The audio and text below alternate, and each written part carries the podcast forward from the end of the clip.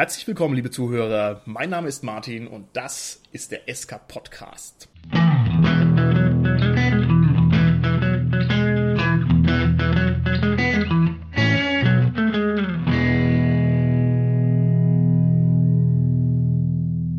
Wir haben heute wieder eine Interviewfolge und ich bin schon ganz aufgeregt, denn ich habe heute einen am Apparat, der im Heidelberger Spielverlag arbeitet. Das ist also der Spielverlag schlechthin und das ist der Dennis. Hallo Dennis. Hallo Martin. Also jetzt muss ich mal direkt die Frage stellen, die mir schon richtig unter den Nägeln brennt. Du arbeitest sozusagen im Paradies, wo jeder gerne arbeiten will. das stelle ich mir folgendermaßen vor, wo andere Leute Büros haben mit strengen Computern, da stehen bei euch stapelweise die aufgerissenen Spiele rum, alle essen Süßigkeiten, es wird gewürfelt, dass es knallt und irgendwann geht dann die Tür auf vom Boss und der guckt bei euch rein und sagt, Jungs, ihr müsst jetzt mal leise sein, denn ich habe hier für jeden von euch eine halbe Tonne Promokarten und dann kriegst du irgendwie so für 500.000 Euro Promokarten einfach geschenkt und dann gibt's Kuchen und dann geht's direkt weiter. Ist es hoffentlich so, wie ich mir das vorstelle? Ganz so schön ist es leider nicht. Also ich würde mal behaupten, wir haben tatsächlich ein ganz normalen Büroalltag eigentlich. Natürlich stehen ab und zu mal offene Spiele rum und man guckt sich das auch an, aber die meiste Zeit arbeitet man dann doch ganz normal vor seinem Rechner oder am Telefon oder beim Paketverpacken. Und ja, der ganz große Traum ist es äh, nicht. Es macht zwar sehr viel mehr Spaß, einfach deshalb, weil man sich eben mit einer Materie beschäftigt, bei der man selbst viel Spaß hat, aber ansonsten ist es ein ganz normaler Büroalltag, würde ich mal behaupten. Aber Dennis, du kannst jetzt hier meine Träume nicht zerstören. Du wirst doch mir wenigstens zustimmen, dass ihr euch ständig drum streitet wer jetzt hier gerade eine Sex gewürfelt hat und so weiter und dass ihr so ewig lange Kampagnen habt, die über viele Wochen hingehen auf Spielfeldern, hier so groß wie Tischtennisplatten. Nein, nein, ganz so schön. Ah, wir haben schade. tatsächlich bei uns im Verlag einmal die Woche einen Spieleabend, wo wir dann auch mal noch nicht veröffentlichte Sachen antesten und uns selbst eine Meinung dazu bilden. Aber ansonsten, ja, beschäftigt man sich die meiste Zeit dann doch mit der Arbeit mit Spielen. okay, alles klar. Also immerhin das kannst du mir hier gewähren, dass du sozusagen schon die tollsten Spiele Spiele spielst, von denen anderen noch überhaupt keine Ahnung haben. Ja, also immerhin das. Nicht schlecht, nicht schlecht, nicht schlecht. da muss ich dich jetzt trotzdem mal fragen, vor allem damit unsere Hörer auch einen kleinen Einblick gewinnen. Wer bist du denn jetzt konkret? Und ich möchte also natürlich nicht die Abiturnote wissen oder irgendwie sowas, sondern ich würde gerne wissen von dir, was bist du denn ganz speziell für eine Gaming-Persönlichkeit? Kannst du uns da ein bisschen was erzählen? Was bin ich für eine Gaming-Persönlichkeit? Ja. Ich habe so meine Favoriten. Im Moment sind das hauptsächlich, sage ich mal, sowas wie kooperative Dungeon Crawler. Man kennt da vielleicht sowas wie Galaxy Defenders ist ein relativ neues Spiel. Okay. Ich spiele sehr gerne auch etwas komplexere Strategiespiele. Ich sag mal solche Sachen wie Chaos in der alten Welt oder ein Klassiker wie Twilight Imperium. Also die, die schon etwas schwereren Pro Brocken, die aber, ich sag mal, vor Thema, vor Setting irgendwie so ein bisschen triefen und nicht ganz so abstrakt sind. Okay, alles klar. Bist du denn jemand, der neben dem Brettspiel-Hobby auch noch andere nerdige Hobbys hat? Kann man so sagen, ja. Ich habe noch andere nerdige Hobbys. Natürlich, wie die meisten heutzutage, zocke ich ab und zu mal ganz gerne am PC. Um Gottes Willen. Hoffentlich keine Gewaltspiele, lieber Dennis. mitunter vielleicht auch den einen oder anderen Ego-Shooter, aber am PC dann auch lieber klassische Rollenspiele, sage ich mal. Im Moment natürlich ganz heiß Fallout 4, aber das ist nur eins von vielen. Und neben dem PC-Spielen lese ich natürlich sehr viel und sehr gerne Fantasy-Literatur unter anderem, aber auch ganz abseits vom Nerd-Thema historische Sachen. Also Archäologie ist so ein bisschen mein Steckenpferd. Okay, wunderbar. Rollenspiele, wie schaut's denn da aus? Wir sind ja in der Hauptsache ein Rollenspiel-Podcast. Bist du jemand, der sich ab und zu auch mal hinsetzt und so tut, als sei er jemand ganz anders? Auf jeden Fall. Also nicht nur, dass ich ja bei uns im Vertrieb lange Zeit die Rollenspiellinien betreut habe. Ich spiele auch seit langen Jahren, also 15 Jahre mindestens schon aktiv Rollenspiel. Das hat, ich glaube, wie bei sehr vielen Leuten angefangen mit DSA damals. Das war so meine Einstiegsdroge. Hat sich dann aber auch sehr schnell ausgeweitet auf ganz viele andere. Wir hatten dann eine relativ offene Gruppe, die so einmal im Monat auch gerne mal ein neues System ausprobiert hat. Also das ist quasi eine Leidenschaft, die mich schon mein fast ganzes Leben begleitet. Okay, das ist ja toll. Ja, da bist du genau der richtige Mann hier. Jetzt muss ich ja schon nochmal nachfallen. Du hast gesagt, du hast im Verlag mal die Rollenspiellinien betreut. Und jetzt bin ich nicht der ganz große Experte für mhm. euer Verlagsprogramm, aber ich meine zu wissen, dass du auch die Warhammer-Rollenspiele betreut hast. Ist es soweit korrekt? Das ist soweit korrekt, ja. Also, das heißt also Warhammer Fantasy, die dritte Edition, bin ich dazugekommen. Da lief das Projekt bei uns schon eine Weile. Und auch die Warhammer 40k Rollenspiele wie Schattenjäger, Freihändler und so weiter habe ich dann übernommen. Okay, das ist ja Wahnsinn. Das heißt also, du sitzt sozusagen an so einem Schreibtisch, über den eine riesengroße Chaosflagge gespannt ist und dann äh, hast du so einen Dartpfeil und da wirfst du dann auf die Galaxiekarte und wo du triffst, sagst du einfach, der Planet wird jetzt vernichtet, ja? Oder was machen wir heute? Wir tauen den Imperator wieder auf oder sowas. Ganz so große Entscheidung, den kann ich leider nicht treffen. Ich bin ja da hauptsächlich für die Lokalisierung verantwortlich gewesen. Da ging es dann halt hauptsächlich mehr so um Produktionsmanagement-Dinge, sage ich mal. Also Produktion von Boltern meinst du jetzt? Produktion von Rollenspielbüchern, würde ich eher behaupten. Bolter will ich zwar auch gerne mal produzieren, aber ich glaube, das liegt dann nicht im Rahmen des normalen Arbeitsalltags. okay, okay, ich bin mir sicher, du darfst nur nicht darüber reden, denn ich meine, das ist natürlich ein hohe militärische Geheimnis. Also ich verstehe es voll und ganz. Wenn ich jetzt klar. zu dir nach Hause gehen würde und würde in deinen privaten Spieleschrank reingucken, ja. Und ich gehe jetzt mal davon aus, dass wahrscheinlich die Welt nicht so toll ist, dass du rabiat alles geschenkt bekommst, sondern du wirst Nein. wohl auch hier und da mal einen Euro lassen müssen. Das heißt, das du wirst richtig. auch eine Auswahl treffen müssen, welche Spiele du dir jetzt wirklich selber kaufst. Wie sieht denn dann dein ganz persönlicher Spieleschrank aus? Wie sieht mein ganz persönlicher Spieleschrank aus? Also da gibt es ein großes Regal, fast schon eine Regalwand, die ist natürlich voll mit Büchern. Da finden sich dann so meine, meine herzensliebsten Rollenspielbücher was neben unseren eigenen Sachen wie äh, Leben Schattenjäger und Warhammer in verschiedenen Editionen dann auch mal sowas ist wie, wie Earthdown oder wie Call of Cthulhu oder okay. Shadowrun. Also alles, was mich irgendwie anspricht und wo ich eine Gelegenheit habe, mal ein bisschen ranzukommen, habe ich da in meinem Rollenspiel-Eckchen. Und dann habe ich mein Brettspiel-Eckchen, sag ich mal. Das ist in der anderen Seite des Raums, das nimmt wesentlich mehr Platz ein. da sind natürlich viele von unseren hauseigenen Sachen drin. Das liegt einfach daran, dass ich mich mit der Materie dann am meisten auch beschäftige. Ja. Und daneben aber auch, ja, alles, was irgendwie toll nach einem klassischen Fantasy-Setting aussieht. Was okay. kann man da sagen? Ja, alles mögliche. Flying Frog sehr viel zum Beispiel. Okay, alles klar. Also sozusagen eher die Fantasy-Brocken. Hast du ja vorhin schon ein bisschen Genau, ja. Ne? Okay, prima. Um jetzt nicht auf diesen Spielen rumzureiten, die du gerade schon erwähnt hast, wenn du jetzt, sagen wir mal, Evergreens nennen müsstest, also mhm. Spiele, die dich schon lange begleiten oder wo du sagst, okay, da habe ich jetzt irgendwie einen besonderen Draht dazu, auch wenn es jetzt nicht ganz ein brandheißes Branding hat oder nicht top aktuell ist. Könntest du da vielleicht ein, zwei Favoriten von dir nennen? Ein, zwei Favoriten von mir, die mich schon sehr lange begleiten. Also das erste, weil es wirklich eines der allerersten Spiele war, die ich mir selbst irgendwie zugelegt habe, ist Arkham Horror. Ah, hervorragend. Ist ja ein Klassiker, kennen auch viele Leute schon. Man spielt eben kooperativ gegen das Brettspiel in einem Cthulhu-Setting, in dem man versucht, als Ermittler die Welt vor dem Erwachen der großen Alten zu retten. Ja, immer wieder spannend, mittlerweile auch mit sehr vielen Erweiterungen, wo man sich quasi zusammenstellen kann, wie schnell man jetzt ein, eins auf den Deckel bekommen will. Manche würden vielleicht sagen, zu viele Erweiterungen. Denn wenn ich mir überlege, was hier Arkham Horror, was das quasi um unserem Esstisch antut, allein von der flächigen Ausbreitung, wenn dann noch die Erweiterungen dazu kommen, mein lieber Herr Gesangsverein. Okay, ja, alles klar. Hast du recht. Noch ein anderes vielleicht? Noch ein anderes. Ein Klassiker, der mich auch schon sehr lange begleitet, ist Rune Wars. Oh. Ist so dieses, ja, klassische Armeen, Fantasy-Armeen gegeneinander spielen, Gebiete einnehmen, sich gegenseitig eins auf die Mütze geben und ja, so, so ein klassisches Strategie- und Fantasy-Spiel, sage ich mal. Und ansonsten ein Highlight, das jetzt relativ neu in unsere Sammlung dazugekommen ist, ist von Flying Frog auch Shadows of Brimstone. Oh, okay. Das ist auch ein großer Brocken, sage ich mal, ähm, der sehr viel Spaß macht und vor allem halt relativ ungewöhnlich ist, denn man spielt in einem Western-Setting mit Horror-Elementen. Okay. Quasi eine Gruppe von ja, Outlaws, Banditos oder auch einem einfachen Saloon-Girl und wagt sich in die Mine, um da tentakelbewehrte Monster irgendwie zu bezwingen. sehr lustig lustig und irgendwie anders und toll. Okay, Dennis, dann sei so lieb und erzähl uns mal, was du denn in eurem schönen Spielverlag schon alles gearbeitet hast. Oh, das ist tatsächlich das eine oder das andere. Bei uns ist es nicht so, dass die Abteilungen da stark abgegrenzt sind, sondern man macht überall mal was mit und vor allem zur Weihnachtszeit muss dann überall mal angepackt werden. Die meiste Zeit, habe ich ja vorhin auch schon erwähnt, bin ich eigentlich damit beschäftigt gewesen, die Rollenspiellinien zu betreuen und eben als Redakteur auch nicht nur bei den Rollenspielen, sondern auch bei Brettspielen bei uns in der Redaktion mitzuarbeiten. Aber jetzt habe ich dich doch erwischt. Ne? Also du bist also doch ein Rollenspielredakteur. Das heißt, wenn du sagst, die Necrons auf dem Mars, die müssen jetzt hier in die Luft gesprengt werden, dann machst du das halt einfach.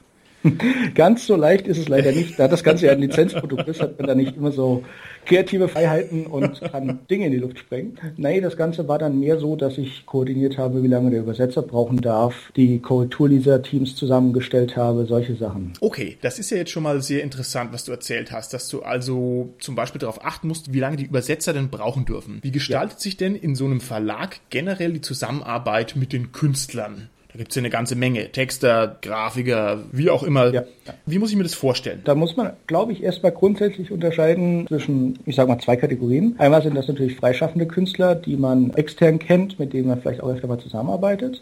Und auf der anderen Seite sind das dann die Leute, die bei uns im Haus sind, die Festangestellten, sage ich mal. Okay. Wir haben mehrere Grafikdesigner und ja, ganz allgemein gefasst Layout- und Kunstmenschen, sage ich mal, die okay. sich auch mit Gestaltung sehr viel beschäftigen.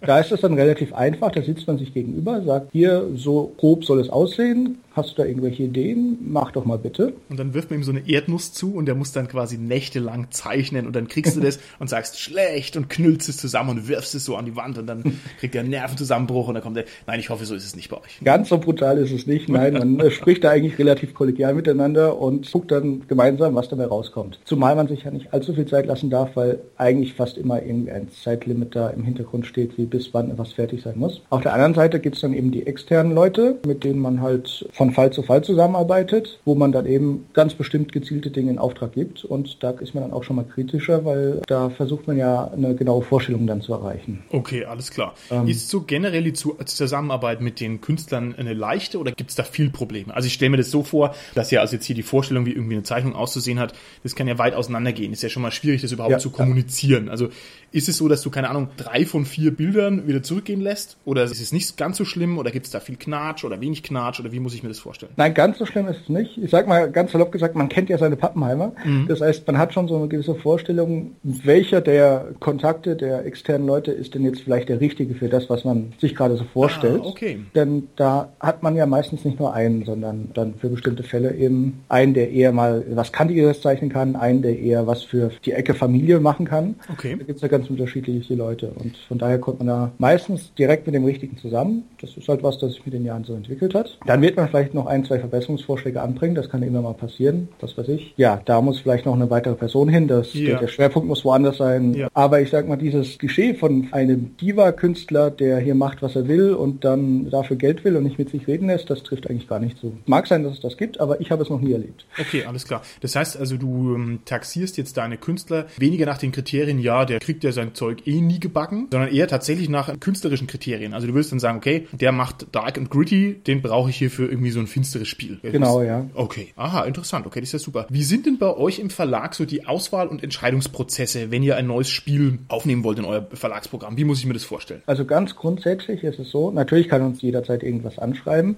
Allerdings haben wir ja eine gewisse Ecke, sage ich mal, in der wir bekannt sind. Und wenn jetzt jemand kommt und sagt, hier, ich habe hier das super komplizierte Fantasy-Strategiespiel des Jahres, dann müssen wir uns natürlich streng überlegen, solche Spiele haben wir schon mehrere. Warum sollten wir eins jetzt noch dazu nehmen? Ah okay. Ja, andererseits muss es natürlich trotzdem irgendwie ins Verlagsprogramm passen. Das heißt, irgendwie ein Kindergeburtstagsspiel für sechs bis achtjährige ist vielleicht nicht unbedingt bei uns das best aufgehobenste. Wir sichten da die Vorschläge. Wir haben da mehrere Leute für, die eben sich mehrmals die Woche Zeit nehmen, da gucken, was ist angekommen, okay. was sieht interessant aus. Das muss leider einfach durch den großen Aufwand, muss das relativ schnell erstmal passieren. Das heißt, wenn uns jemand einen Spielevorschlag schickt, dann können wir erstmal nicht einen kompletten Prototypen annehmen, sondern dann wollen wir eine Übersicht. Ach so, perfekt. Also das heißt, ihr wollt lieber eine DIN A4-Seite haben, wo drauf steht, komplexer Fantasy-Klassiker mit günstigen Materialien, aber bombiger Mechanik. Ist das ein Zugang, den ihr haben wollt, wo ihr nachfragt? Genau, Oder? also sprich erstmal eine, ich sage mal, eine kurze Zusammenfassung, vielleicht ein kleines Portfolio.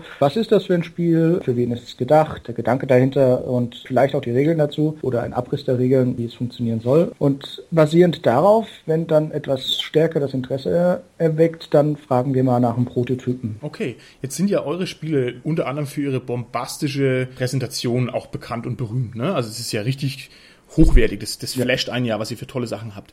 Und wenn ich mich jetzt hinsetze und muss quasi ohne diese künstlerische Unterstützung, ohne diese eindrückliche Unterstützung euch einen Vorschlag machen, ist es für euch überhaupt gut möglich, so einen Spielegedanken gleich zu verstehen, wo euch ja dann beim Angucken quasi die Präsentation noch fehlt, ne? Also wenn ich jetzt mhm. sage, hier großes Fantasy-Brettspiel mit tausend Miniaturen, aber ich habe ja die Miniaturen nicht. Also kriegt man da ein Gefühl dafür als Profi, dass man sagt, okay, kann gut sein, kann schlecht sein? Ich denke schon, dass man das kriegt, denn letztendlich die Art der Komponenten, ob ich jetzt mit kleinen Plastik- oder Holzklötzchen spiele, Spiele oder mit detailliert ausgearbeiteten Plastikminiaturen oder Zinnminiaturen oder was weiß ich, ist ja letztendlich nur was fürs Auge und ändert ja nicht unbedingt was am Regelverständnis oder am Spiel selbst. Okay. Natürlich, so gesehen, das Auge ist ja mit und ein Spiel, das hübscher aussieht, wird auch eher mal aufgenommen. Ja. Aber für das Verständnis macht es erstmal keinen Unterschied. Okay, wunderbar. Es gibt da draußen im SK Podcast Land eine Menge Leute, die viel spielen und ich bin mir sicher, es gibt auch Mhm. viele Leute, die sehr gerne mal ihr eigenes Brettspiel verwirklicht hätten, sag ich mal. Gebt doch mal einen Geheimtipp raus, was euch jetzt speziell interessiert oder wo man Chancen hätte, sag ich mal. Also konzeptionell gesprochen vielleicht. Was ist denn sowas, wo ihr sagt, na, da haben wir hier noch eine Lücke, das würde mich noch interessieren? Oh je, das ist eine gute Frage. Ich glaube, darauf kann ich dir jetzt dann gar keine konkrete Antwort geben, weil das sind dann eher solche, ich sag mal, Glücksgriffe. Die müssen dann unsere Redakteure begeistern und sie Okay. irgendwie anspringen lassen, sagen, hm, das ist was, das Okay. hat was, das können wir noch gebrauchen. Aber ich sag mal, ein Geheimrezept oder eine gezielte Lücke, die wir noch füllen wollen, gibt es jetzt so gesehen nicht. Wie viele Zusendungen bekommt ihr denn so im Monat oder in der Woche? Ist das Wäschkörbeweise? Ist es ab und zu mal eins? Ist es sehr unterschiedlich? Wie muss ich mir das vorstellen? Das ist jetzt nicht unbedingt säckeweise, das ist aber auch nicht nur eins im Monat. Also man kann schon sagen, dass so, ich sag mal, innerhalb einer Woche fünf bis zehn Vorschläge schon reinkommen. Okay. Würde ich jetzt mal schätzen. Ein Spieleautor, der jetzt keinen festen Verlag hat, macht das ja nicht unbedingt immer gezielt für einen Verlag, sondern macht dann auch mal flächenweise was an alle Verlage, die er Ja. kennt. Masse statt Gasse, sage ich mal. Ja. Davon sind da viele dabei, oftmals, die leider in den meisten Fällen nicht zu uns passen, die man recht schnell aussortieren kann. Und ja, es gibt eben viele Leute, die Spaß daran haben, Spiele zu entwickeln und groß auf der Suche sind. Bekommt ihr eher Spielevorschläge von Leuten, die schon was publiziert haben? Also quasi alte Hasen? Ist es so, dass so ein Spielentwickler halt alle halbe Jahr dann mal einen neuen Vorschlag euch einreicht? Oder ist es eher so, dass Neulinge und Anfänger und Leute, die halt hier jetzt quasi mal überhaupt was auf die Straße kriegen wollen, dass die euch dann mal irgendwie eine, eine Exposé schicken? Ich glaube, das sind tatsächlich eher Leute, die noch nicht wirklich was veröffentlicht haben. Denn, muss man ja sagen, wenn jemand erfolgreich ein Spiel veröffentlicht hat, dann hat er meistens die Connections, die Bekanntschaften und den Ruf weg, dass er nicht mehr groß hausieren gehen muss, sondern dass er einfach, ja, schon jemand hat, mit dem er fest zusammenarbeitet. Okay, alles klar. Jetzt habe ich eine ganz persönliche Frage, weil mich das immer schon interessiert hat. Wie werden denn diese ganz kleinteiligen Spiele hergestellt, also wo ganz viel Kram drin ist, und wer verpackt es denn? Das ist eine gute Frage. Das ist ein bisschen unterschiedlich, je nachdem, welchen Weg so ein Spiel geht. Man muss da ja grundsätzlich unterscheiden. Es gibt Lizenzspiele, wo wir quasi der deutsche Verlag sind, die aber ursprünglich, sage ich mal, von jemandem wie Fantasy Flight Games oder so kommen. Da ist es dann so, das ist eine internationale Produktion, die findet in China statt. Okay. Zusammen mit allen internationalen Partnern, die vielleicht eine lokale Version von dem Spiel rausbringen. Sprich, wenn man jetzt so ein Arkham Horror produziert, dann äh, druckt da nicht nur Fantasy Flight Games seine englische Version oder wir unsere deutsche Version, Ja. Sondern dann ist da auch noch Spanisch dabei, dann ist da vielleicht noch Chinesisch dabei und Italienisch und ja, eigentlich so viele wie möglich, denn es ist oft so, je mehr Exemplare man von einem Produkt halt produziert, desto geringer werden die Stückkosten, also die Kosten pro Okay, Spiel. okay. Deswegen versucht man da natürlich möglichst viele Partner parallel unter den Hut zu bekommen und gleichzeitig zu produzieren. Denn bis auf einige Details sind ja die meisten Komponenten eigentlich sprachneutral. Ja. Oder eben, naja, ich will da nicht zu sehr ins Detail gehen, es ist dann nicht nötig, viel auszutauschen, um den Text zu ersetzen. Okay, alles klar. Und da versucht man dann zusammen zu produzieren. Das spart Kosten und dann läuft das meistens in der Fabrik in China. Ja, ja. Da wird produziert, da wird dann auch von der Fabrik selbst alles schon bis zum Einschweißen des Spiels vor Ort erledigt und Okay. dann ist die Sache vorbei. Eine andere Variante wäre es jetzt, wenn wir eine ganz eigenständige Produktion haben. Ja. Da gibt es dann verschiedene Varianten, sage ich mal. Es gibt auch in Europa und in Deutschland einige Spieleproduzenten, also tatsächlich physische Produktion meine ich in dem Sinne. Okay. Das sind nicht so viele, aber die gibt's immer noch. Und da wendet man sich dann an so einen Partner, spricht mit dem vielleicht noch ab, was für Material da überhaupt rein soll, was zur Verfügung steht, was sinnvoll ist. Ja. Ja, dann wird das vor Ort produziert und entweder dann auch dort fertig zusammengestellt als fertiges Spiel oder ja, Okay. Also, schlichtesten Fall auch dann in Einzelkomponenten verschickt. okay, ich habe so ein bisschen die Vorstellung, dass bei diesen Produktionsketten irgendwas schief läuft und dann sagt hier euer Chef, Dennis, Wochenende ist gestrichen, du musst jetzt hier 20.000 kleine Pöppel in kleine Tüten reintun und dann zukleben und irgendwo reinzwicken oder sowas. Das passiert nicht, ne? Nein, das passiert zum Glück nicht. Also es war tatsächlich mal vor längerer Zeit so. Da waren wir noch etwas kleiner und haben uns auch irgendwie Restbestände oder ähnliche Sachen von Verlagen gekauft, von denen wir denken, die Spiele waren super, aber die Verlage waren ja halt nicht mehr so stark auf dem Markt vertreten, dass sie sie selbst hätten vertreiben können. Ja. Da haben wir das dann noch gemacht, dass wir das von selbst gemacht haben. Mittlerweile ist das gar nicht mehr der Fall eigentlich. Okay, alles klar. Wenn ich jetzt jetzt von dir höre, ihr habt also viel Produktion im Ausland und das geht, ist also irgendwie so ein globales Business mit allen Komponenten. Mhm. Wie schwierig ist es denn jetzt mit, ja, keine Ahnung, mit einer chinesischen Spielfirma irgendwas so auszumachen, dass es am Ende auch passt? Also auch hier wünsche ich mir ehrlich gesagt, dass du händeringend Arkham Horror die Regeln irgendeinem chinesischen Parteifunktionär erklären musst. Das ist wahrscheinlich dann auch nicht der Fall, ne? Nein, das ist zum Glück nicht.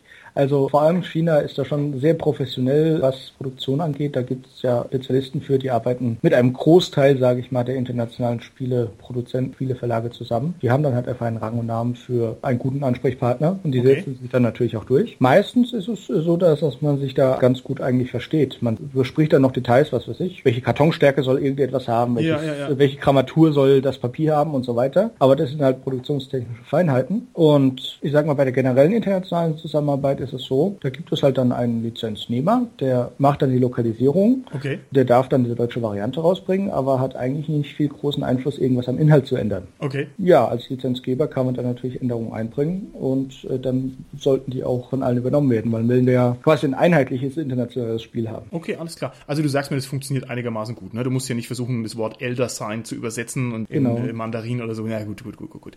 Was haben wir denn insgesamt in Deutschland so für eine Reichweite für Brettspiele? Was ist denn so der maximale Markt deinem Gefühl nach? Geschätzt, ich habe da jetzt keine konkreten Zahlen hier im Kopf, aber ich würde sagen, ein gängiges Spiel verkauft sich zwischen 3.000, 4.000 Mal wenn es wirklich ein großer Erfolg ist, der jetzt nicht im großen Familienspielemarkt ist, sondern ja, in unserer ja. Ecke im Spezialisten-Vielspielermarkt, geht dann so auf mehrere 10.000 zu. Aber Okay, ähm, na gut, also mehrere 10.000 ist schon eine ordentliche Hausnummer.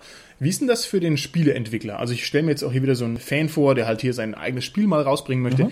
Ist das für den denn eigentlich lukrativ? Also wenn der euch jetzt so ein normal gehendes Spiel vertickt quasi, bleibt für den dann insofern ein bisschen was hängen, dass der sich mal ein Big Mac davon kaufen kann? Oder ist es eher so im Hobbyistenbereich anzusiedeln, so nach dem Motto, man ist dann eher froh, dass man mal was publiziert hat? Ich denke, das ist kein Hobbymarkt, wo man quasi am Ende vielleicht sogar mit Verlust rausgehen muss oder so. Das ist es nicht. Aber sagen wir, der Spielemarkt ist im Vergleich zu zum Beispiel den klassischen Bestseller Buchmarkt oder so, mhm. sondern etwas, wo man weniger verdient. Das gilt sowohl für Leute wie mich als auch für die Autoren oder Spieledesigner. Da, das ist jetzt kein Markt, wo man schnell und einfach reich wird, sondern das ist was, wo immer harte Arbeit hinterstehen muss, damit man okay. am Ball bleibt. Alles klar, jetzt hast du ja den Überblick über diese ganzen Zusammenhänge, also von Spieleentwicklung, Produktion, Verkauf und so weiter. Gibt es okay. eine Engstelle oder gibt es irgendwie so operativ-organisatorische Probleme, die mir als Außenstehenden niemals in den Sinn kommen würden? Würden. Also ist irgendwas besonders schwierig, was so den Kunden sozusagen niemals erreicht? Hm. Das Schwierigste dabei ist tatsächlich dieser Schritt, nachdem man im Verlag selbst alle Arbeit erledigt hat und die Produktion in Auftrag gegeben hat, bis das fertige Produkt dann da ist. Weil in diesem Zeitrahmen hat man einfach sehr wenig Informationen. Okay. Man weiß, gut, es wird jetzt produziert, ja, okay. Aber bis dann alles fertig produziert ist, ein Container beladen ist, der Seeweg gegangen ist, sind da sehr viele Faktoren drin, die man jetzt nicht so wirklich vorhersehen kann. Wünscht braucht das ja. Containerschiff jetzt sechs Wochen, braucht es acht Wochen, geht es vielleicht in einem schweren Sturm unter? Das sind alles so Dinge, die man hoffen muss, dass alles gut läuft, aber nie so wirklich Einfluss drauf hat. Das also ist ein kleines schwarzes Loch, wo man dann wenig Informationen rauskriegt. Jetzt mal ganz ehrlich, wie oft ist so ein Containerschiff schon abgesoffen, wo er sagt, okay, sorry, ich meine, ihr müsst dann bestimmt auch so im Forum schreiben, ja, tut uns leid, die Produktion von Arkham Fun verzögert sich noch um sieben Jahre, weil ein Containerschiff ist untergegangen. Und wie oft also, ist das Containerschiff wirklich untergegangen und wie oft habt ihr bloß keinen Bock mehr gehabt und habt gesagt, ey, komm, ist Freitag, wir gehen nach Hause, wir machen jetzt nichts mehr. Also, uns ist es zum Glück noch nie passiert, dass ein Containerschiff untergegangen ist. Allerdings weiß ich von Kollegen aus dem Miniaturenbereich. Games Workshop hat mal einen Container verloren, der voller Miniaturen war. Der ist Nein. tatsächlich vom Schiff gefallen auf hoher See und es kommt also tatsächlich vor. Jetzt stell dir vor, du bist irgendwie so ein Inselbewohner auf Hawaii, irgendwie sowas. Und da kommt der Container und du erwartest, dass irgendwas Wertvolles drin ist. Und dann, ich meine, da ist ja was Wertvolles drin, aber es sind halt trotzdem hier Warhammer-Männchen. Da ist ja halt irgendwie auch ziemlich blöd dann. Okay, schön.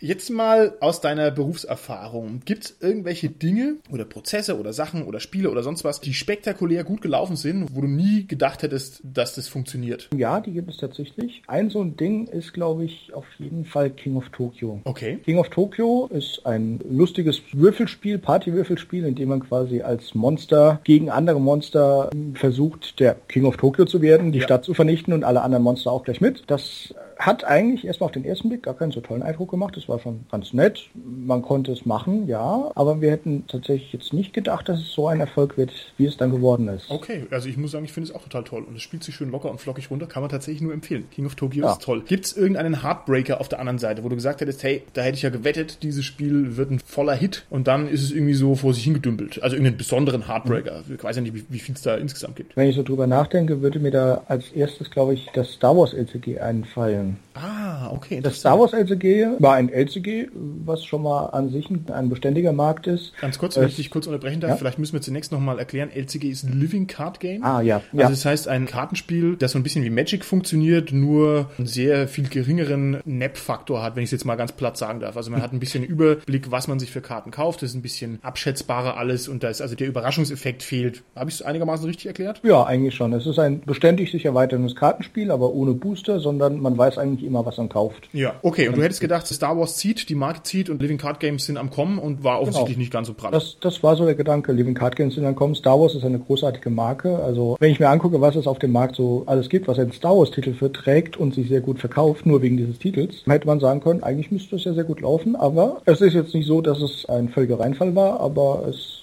hat die Erwartungen doch untertroffen, denke ich mal. Okay, alles klar. Wenn du jetzt mal einen Schritt zurücktrittst gedanklich und guckst mal mhm. sozusagen aufs große Ganze drauf, könntest du mir und unseren Hörern über Trends und Tendenzen was berichten? Also bist du der Meinung, der Spielemarkt entwickelt sich gerade in bestimmte Richtungen hin oder irgendwo weg? Wie sieht denn die Zukunft aus, deiner Meinung nach? Das ist eine sehr gute Frage. Ich habe da natürlich nur so aus meiner kleinen Ecke einen Einblick. Ich weiß nicht, ob das allgemeingültig dann für den ganzen Spielemarkt gesagt werden kann. Ich habe allerdings den Eindruck, dass eben so eine gewisse Art Spiele gerade sehr groß am Kommen ist. Und zwar sind das so kooperative Spiele, bei denen man gemeinsam gegen das Brettspiel spielt. Okay. Und am besten noch mit einem Survival- oder Zombie-Thema drauf. Das, das sind gerade so Dinger, die irgendwie stark den Markt für sich einnehmen. Okay. Ich bin mir nicht sicher, ob das noch lange so bleiben wird, ob nicht irgendwann diese Zombie-Welle vielleicht mal vorbei ist.